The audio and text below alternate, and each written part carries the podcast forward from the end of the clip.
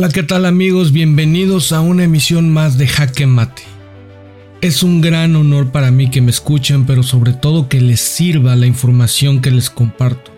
Me puedes ver y escuchar por YouTube, Facebook y Twitter y escuchar solamente el podcast por medio de Spotify. Solo busca Jaque Mate. Hoy vamos a hablar de la última compra de Elon Musk. Así es, de Twitter de los grandes cambios que esto significa y platicar de lo que va a pasar y lo que podemos ver. Estoy seguro que es el momento ideal para aprender sobre el comportamiento de nuestros líderes, de nuestro gobierno y de los medios tradicionales y así poder darnos cuenta de quién está detrás de qué. Estas situaciones son tan especiales que las tenemos que aprovechar y analizar al máximo para poder absorber todo el conocimiento que estas cosas nos están dando, estos cambios. Recuerda que si te gusta este tipo de videos, este es el momento más oportuno para suscribirte. Yo hago videos enfocados a la hermosa comunidad latina en Estados Unidos, en México y en el mundo.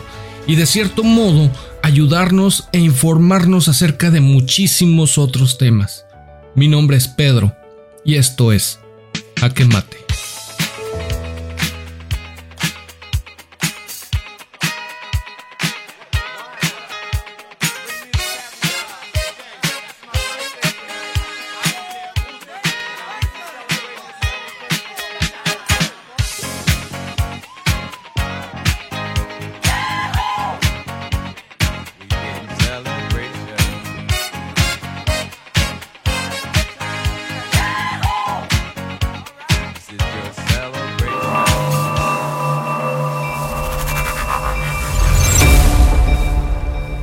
Como ustedes saben, Elon Musk logró hacer su sueño realidad.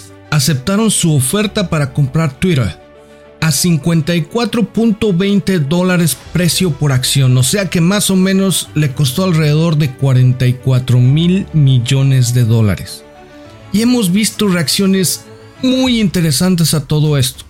Mucha gente me ha comentado que como ahora Elon Musk compró Twitter, nuestra libertad de expresión peligra y están pensando seriamente en no volver a usar la plataforma. Esto se me hace algo muy tonto y también se me hace algo muy curioso. Es algo muy curioso que toda la gente crea que en verdad tenemos libertad de expresión en cualquier plataforma de redes sociales cuando los últimos dos años nos hemos dado cuenta que nuestros gobernantes se aprovechan de ello para poder controlar la narrativa que es de verdad y que es mentira en las redes sociales. Ejemplos hay infinidad. El escándalo Biden. Cuando acusaron al hijo de Joe Biden haciendo negocios turbios en China, todos los demócratas usaron todas las plataformas para decir que era absolutamente falso. Facebook nos dijo que era fake news en los noticieros dijeron que era una mentira. Y resulta que hace poquito la FBI ya inició una investigación porque resulta que todo eso era verdad y ahorita están tratando de ver cómo arreglar ese problema. Pues esto nos da a entender que los políticos están usando los medios tradicionales y las redes sociales para poder cambiar la opinión de la gente y decirnos cuál es la verdad o la supuesta verdad. Otro ejemplo es el uso de las mascarillas. Durante la pandemia, a pesar de que expertos en epidemiología han dicho que el uso de la mascarilla no elimina el riesgo de contagio de COVID, el gobierno eliminó totalmente el debate si sirve o no sirve. Simplemente la usas por mandato y se acabó. Entonces, la libertad de expresión como tal no la tenemos. Fíjate lo que hace Facebook con TikTok. El mismo Facebook estaba promoviendo historias falsas de TikTok para destruirlo, destruir a su competencia, cuando Facebook son los primeros que siempre nos dicen que van que no van a promover las mentiras. En este contexto les quiero mostrar esta tabla que me encontré en internet. Para los amigos del podcast en Spotify la voy a narrar lo más acertado posible y para los que me ven en YouTube espero que lo disfruten. En este gráfico podemos ver quién se gastó más dinero lobiando en Estados Unidos. El lobbying en Estados Unidos es una forma de sobornar a los gobernantes a través de una corporación. Es hacer que ellos te ayuden a las empresas por medio de donaciones, entre comillas. Lobiar en México es el cabildeo que hacen empresas privadas con diputados y senadores a sabiendas de otorgar sobornos para que aprueben o desaprueben leyes. Lo mismo pasa aquí, pero se llama diferente. Bueno, los sobornas o les pagas para que hagan reglas o leyes que te favorezcan. Pues en esta tabla tenemos las firmas o corporaciones principales que estuvieron lobiando o sobornando en todo el gobierno durante el año 2021. En primer lugar tenemos a la US Chamber of Commerce, que por cierto ni es cámara y ni es de comercio en Estados Unidos, sino que es una de las compañías más grandes recibiendo dinero de diferentes corporaciones o negocios para promover sobornos y representa muchísimas compañías, muchos intereses propios y personales. Aquí nos damos cuenta que al usar un vehículo para apoyar congresistas no es considerado soborno como tal. Entonces, la US Chamber of Commerce invirtió 66.4 millones de dólares en generar sus propias reglas. En segundo lugar, vemos la Agencia Nacional de Realtors, o sea, la gente que vende bienes raíces, con 44 milloncitos de dólares. Algo muy interesante considerando los bajísimos precios de interés que tuvimos durante los últimos años en las casas. Más adelante les enseñaré en otro video cómo los que controlan toda esta narrativa son los fondos de inversión, quienes indiscutiblemente no quieren que bajen los precios de las casas ni de las rentas. Después están las farmacéuticas, organizadas con diferentes nombres, y en esta tabla suman la cantidad de 115 millones de dólares en sobornos, perdón, aportaciones el año pasado. El siguiente en la lista es Meta. Sí, leíste bien, Meta. Meta es Facebook, con 20 milloncitos de dólares invertidos, y asimismo tenemos a otro super amigo, Jeff Bezos, con solo 19.3 millones de dólares. ¿Y por qué es importante decir todo esto? Porque creo que es importante que todos nos demos cuenta de lo que está haciendo el gobierno y la narrativa. Absolutamente todos los medios, los medios tradicionales, las redes sociales, todos nos están diciendo que no hay riesgo más grande a la libertad de expresión que Elon Musk compre Twitter. Porque censuraría lo que la gente dice ellos dicen que una sola red social va a poder censurarnos a todos. Él no tiene control sobre Facebook, no tiene control sobre Instagram, no tiene control sobre TikTok ni YouTube, ninguna otra, solo sobre Twitter. Y acabamos de ver cómo estas compañías en la, gráfica que te mostré controlan el 100% de la opinión pública pagándole directamente al gobierno. Otra cosa que podemos ver en esta tabla es que Tesla no aparece aquí. Esa es la razón por la que cuando el presidente Biden sale agradecer a las compañías de coches que están innovando y los están mejorando en Estados Unidos y en el mundo, solo agradece a Ford o General Motors y no a Tesla, por la simple razón de que Elon jamás le ha dado un solo centavo. Todas las narrativas, todos los streams de media, siempre están en contra de Tesla o de Elon Musk. Porque él no les paga, porque no quiere pertenecer a este sistema podrido. Eso nos tiene que quedar bien claro y tenemos que entender al 100% todo esto antes de volver a escuchar los comentarios desafortunados en contra de Elon o Tesla, que siempre hay intereses y que él no va a cooperar con ellos de ninguna manera. Lo que podemos ver en estos momentos es que estas compañías que nos han probado que nos dicen mentiras y que están dispuestas a ocultar todo lo que les sea posible o lo que no les convenga, ellos, ellos mismos nos están diciendo que nos preparemos porque nuestra libertad de expresión está en peligro. ¿Es en serio? ¿Creen que somos tontos? Nos están diciendo que ese millonario que pone memes graciosos en Twitter ese hombre va a controlar la opinión pública.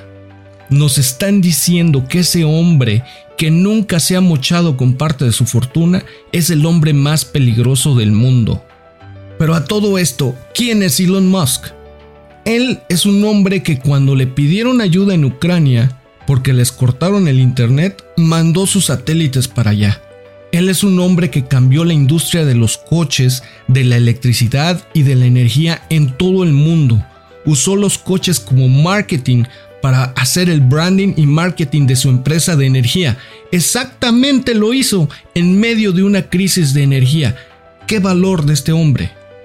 Elon también fue en contra de que Estados Unidos imprimiera toda esa cantidad bárbara de dinero para fondear sus proyectos como pasó con el COVID, como lo hacen las guerras, como cuando fuimos a la Luna, que solo fuimos una vez y desde entonces la NASA no ha servido para nada. Fíjate, hablando de esto de la Luna, Elon, con el dinero de la venta de PayPal, creó una compañía que se llama SpaceX. Y ahorita es el ser humano que más satélites pone en órbita en el mundo. Y además de enseñarnos que es un buenísimo negocio el invertir en lo aeroespacial, nos da la esperanza de que pronto podamos llegar a Marte. Estamos hablando de alguien que ha cambiado y está cambiando el mundo muchísimas veces. ¿Puedes entender el valor de este ser humano en este momento? Ahorita que te acabo de mencionar PayPal, cuando él hizo PayPal cambió la forma en que todos vimos el dinero, la forma de ver el dinero, haciendo las transacciones muchísimo más simples, más rápidas y más baratas. Es más, gracias a PayPal se creó el concepto cripto, Elon también está cambiando el sector de la salud con Neuralink, chips en el cuerpo o en el cerebro para ayudar a personas a controlar la enfermedad de Parkinson o ayudar a personas que no pueden caminar a que vuelvan a caminar.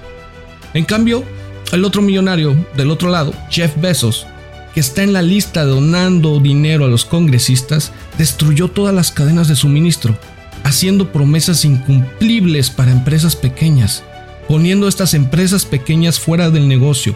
Y cuando tienes un producto o servicio que le está yendo bien en Amazon, el equipo de Jeff Bezos saca un producto como el tuyo y lo venden a pérdida hasta que te sacan del negocio con tus analíticas y con tus clientes. Definitivamente, estos dos billonarios no son iguales, pero cuando se ve en los medios tradicionales que digan algo en contra de Jeff Bezos?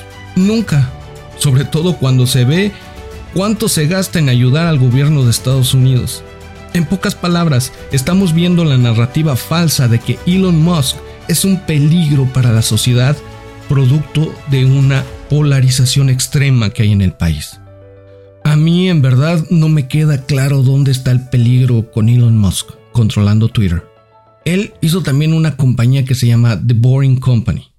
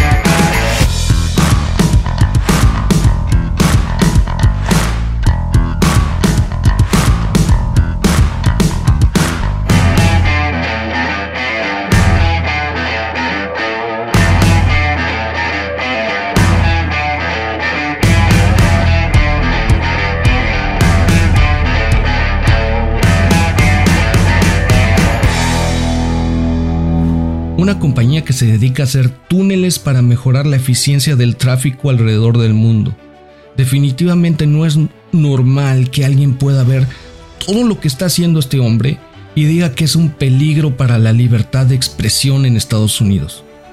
Elon es una persona que se ha puesto en contra de todo el establishment en Estados Unidos para poder cambiar las cosas y mejorarlas. Nunca nadie lo había hecho y ahora se ha dado cuenta de que la libertad de expresión está a tope y compró Twitter. Fíjate cómo estaban las cosas. Un señor que se llama Jack Dorsey es uno de los cofundadores de Twitter. Él decidió salir de Twitter hace tiempo porque perdió la esperanza de poder mejorarlo, porque los señores que estaban con él se beneficiaban de esos pagos que acabamos de ver en la gráfica que te mostré era una bola de corruptos dedicados a suprimir y censurar ciertas historias o tweets. Obviamente, cuando Elon intentó comprar la primera vez a estos señores no les convenía vender Twitter y por eso las primeras veces se negaron y buscaron alternativas antes de la eminente jugada de Elon Musk. ¿Y de qué manera Elon Musk puede hacer funcionar mejor Twitter? Hay muchas teorías, hay muchas cosas, la gente dice muchísimas cosas, pero lo que yo pienso que necesita hacer Elon, él va a salir con un plan muchísimo mejor, él siempre sorprende, pero lo que yo pienso que, que puede hacer, lo que tiene que hacer primero es eliminar todo el conflicto de interés que hay dentro de Twitter o en la red social por el dinero. ¿Y cómo lo eliminas? Pues quitando empresas que patrocinen. Pero entonces, ¿cómo mantienes la aplicación? Puede ser que haciendo unas membresías y que cueste ahora eh, ser miembro de Twitter o opinar en Twitter. No sé, son pensamientos al aire. Pero definitivamente Elon va a salir con algo genial, que hará que Twitter realmente tenga una libertad de expresión real. Y si no lo crees, pues el tiempo lo dirá. Ten en cuenta que nunca hemos tenido una verdadera libertad de expresión en el país y hoy estamos a punto de darnos cuenta de qué es lo que eso significa realmente. Recuerda suscribirte a mi canal, dale like al video. Mi nombre es Pedro y esto es Jaque Mate.